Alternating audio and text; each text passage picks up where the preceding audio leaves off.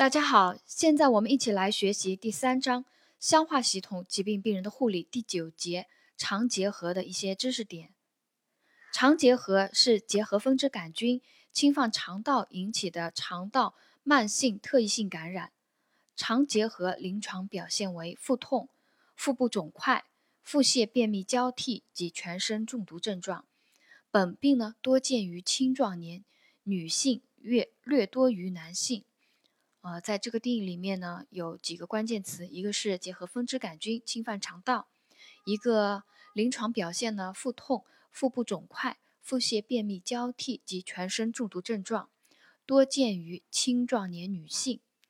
肠结核的病原菌主要为人形结核杆菌，约占了百分之九十。啊，它的主要致病菌呢是人形结核杆菌，占了百分之九十。它的感染途径呢，主要是经口感染啊，经口感染，还有血型播散以及直接蔓延三个感染途径：经口感染、血型播散和直接蔓延。直接蔓延呢，见于腹腔内结核病灶；直接蔓延，嗯，比如说女性的生殖器结核啊。呃，在病因与发病机制里面呢，还有一个考点。呃，肠结核结核分支杆菌侵入肠道以后，多在回盲部引起结核病变。啊，多在回盲部引起结核病变，这是因为含有结核分支杆菌的食物在回盲部停留时间长，增加了感染机会。第二个原因是结核分支杆菌易侵犯淋巴组织，而回盲部的淋巴组织丰富，所以呢，结核分支杆菌侵入肠道以后，多在回盲部引起一个结核病变，肠结核的临床表现主要有腹痛，它腹痛的特点呢是位于右下腹部，可牵涉到上腹部或者脐周，在进餐后可诱发腹痛或者加重腹痛，伴有便意，排便以后腹痛可有不同程度的缓解。啊，这是肠结核腹痛一个临床表现，多位于右下腹部，牵涉到上腹部或者脐周。在进餐后可以诱发腹痛或者加重腹痛，伴有便意；排便以后腹痛可有不同程度的缓解。第二个临床表现呢是腹泻与便秘。溃疡型肠结核呢主要表现为腹泻，增生型肠结核呢多以便秘为便秘为主。啊，讲到这个呃溃疡型和增生型呢，我就再补充一下那个肠结核的分型啊，它按照它的。病理生理改变呢，可以分为溃疡型肠结核和增生型肠结核和混合型肠结核啊。混合型肠结核就是溃疡和增生都存在的，就是混合性肠结核啊。我们再回到第二个临床表现，腹泻与便秘啊，上来上面来。溃疡性肠结核呢，主要以腹泻为主；增生性肠结核呢，以便秘为主。呃，肠结核的病人的粪便呢，为不含粘液脓血的软便，无里及厚重感觉。这和菌痢病人他的粪便性质是不一样啊。菌痢病人粪便呢，它有粘液脓血，有里及厚重。呃，这个肠结核病人的粪便正好与菌痢的病人粪便相反，它是不含粘液脓血的软便，无里及厚重的感觉。第三个临床表现是腹部肿块，肿块。位于右下腹，有压痛，比较固定，质地中等硬，见于增生性肠结核，啊，多见于增生性肠结核有腹部肿块。如果溃疡型肠结核合并有局限性腹膜炎，病变常取于周围组织粘连时，或者同时伴有肠系膜淋巴结结核的，也可出现肿块，啊，这是腹部肿块的形成，多见于增生性肠结核。溃疡性肠结核合并局限性腹膜炎，病变常取于周围组织粘连，同时啊伴有或者同时伴有肠系膜淋巴结结核的，也可出现肿块。另外，肠结核病人还有一个全身症状，主要是毒血症表现。啊，溃疡型肠结核比较明显的有午后低热、不规则热，伴有乏力、盗汗、消瘦、贫血。同时还可以存在结核性腹膜炎、活动性肺结核等肠外结核的一些表现。增生性肠结核呢，偶有低热，多不伴有肠外结核啊。增生型肠结核一般病程常偶有低热，多不伴有肠外结核。呃，因为增生型肠结核呢，它主要是在呃病人机体免疫状况良好、感染轻、肉芽组织增生纤维化为主的增生性肠结核，所以病人一旦机体抵抗力良好的话，病病变局限的话呢，它一般不伴有肠外结核的表现。肠结核病人的并发症主要有肠梗阻、结核性腹膜炎、偶见急性肠穿孔。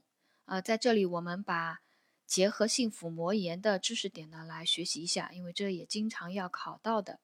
结核性腹膜炎是由结核分支杆菌引起的慢性弥漫性腹膜感染，以青壮年女性多见啊。结核性腹膜炎和结核性肠炎一样，多见于青壮青壮年女性。感染途径有两个，一个是腹腔内结核病灶直接蔓延啊，腹腔内结核病灶直接蔓延；第二个是血型播散啊，血型播散。根据它的病理改变呢，结核性腹膜炎可以分为渗出型、粘连型和干酪型，其中以粘连型最多见啊。我们大家理解的结核性腹膜炎以粘连型最为多见。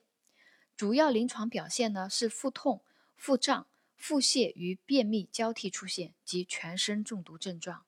啊，主要结核性腹膜炎主要是腹痛、腹胀、腹泻与便秘交替出现及全身中毒症状，和结核性肠结核的表现差不多。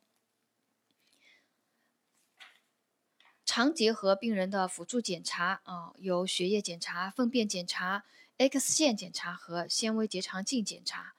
血液检查里面有个特点是血沉明显加快，呃，血液检查里面肠结核病人血沉明显加快。粪便检查里面呢有一个有一句话啊，我给大家提个醒：粪便浓缩早结核杆菌，如果获得阳性啊，如果粪便里面找到了结核杆菌，必须同时痰液里面找结核菌阴性者才有助诊断啊，这是。肠结核的一个诊断，你在粪便里面找到了结核菌的话，在那个痰液里面找结核菌阴性，那么才能诊断是肠结核啊，是一是排除那个肺结核肠转移的啊。X 线检查里面呢讲到了胃肠钡餐造影和钡剂灌肠啊，一个是钡餐，一个是灌肠。他们都对肠结核的诊断具有重要价值。呃，当中要提的呢是肠梗阻时啊，肠结核病人并发肠梗阻时，只宜做钡剂灌肠检查啊。这个我们也知道了啊，肠梗阻了，你不能不能再那个备餐了啊，因为肠梗阻病人是要进食的，不能备餐，那只能做钡剂灌肠检查。肠结核病人治疗原则啊，它的治疗目的是消除症状，改善全身情况。促进病灶愈合及防止并发症，它的治疗目的有四个啊。肠结核治疗目的有四个：第一个，消除症状；第二个，改善全身情况；第三个，促进病灶愈合；第四个，防止并发症。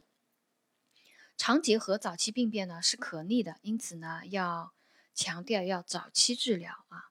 它的治疗里面有主要要注意休息营养，活动期肠结核要卧床休息。营养的话呢，给予高蛋白、高维生素、高热量饮食。呃，药物治疗还有啊，抗结核化学药物治疗是本病治疗的关键。还有对症治疗啊，对症治疗，如果腹痛的话，可以用癫痫、阿托品啊缓呃解痉止痛。如果有不完全性肠梗阻的，可以考虑行胃肠减压。如果有完全性肠梗阻啊，有。呃，有那个脓肿啊，有肠穿孔啊，有瘘管啊，那么就只能手术治疗了。所以，肠结核病人治疗治疗原则，一个是休息与营养，一个药物治疗，还有一个对症治疗，另外还有一个手术治疗。手术治疗主要是肠梗阻、肠穿孔、呃脓肿或者漏管形成的病人可以进行一个手术治疗。肠结核病人的护理措施里面呢？啊，主要是休息、饮食与营养啊。休息的话没什么好讲的，就要急性活动期常结合卧床休息。饮食的话呢，我们刚刚讲了高热量、高蛋白、高维生素。有脂肪泻的病人应该要少食乳制品，呃，少食易发酵的食物，如豆制品，少食富含脂肪及粗纤维的食物，以免加快肠蠕动。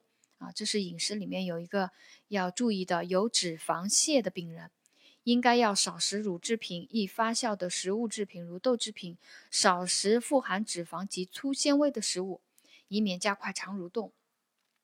疼痛的护理啊，疼痛的护理我们，呃，都比较熟悉。呃，要给大家呃提醒一下的呢，是有一句话啊，对肠梗阻所致的疼痛，应该行胃肠减压，无效者需要手术治疗啊。疼痛，肠梗阻引起的疼痛，胃肠减压，无效的话手术治疗。呃，其他呢有评估疼痛的特点，与病人交谈，分散注意力。利用针灸按摩缓解疼痛，遵医嘱给予解痉止痛药。呃，观察疼痛的变化，如果有加重便血，应该通知医生积极处理啊。这是疼痛护理。呃，再有一个呢，就是肠结核病人的药物护理呢。我们在第一章第八节肺结核当中呢已经讲过了，大家可以去听一下第一章第八节肺结核的呃播讲内容。呃，最后一点，肠结核的病人要做好消毒隔离，用过的餐具与用品应该进行消毒处理。对有开放型肺结核病人，应该采取隔离措施。啊，这是第九节常结合病人的一些知识点和考点总结完毕，谢谢大家的收听。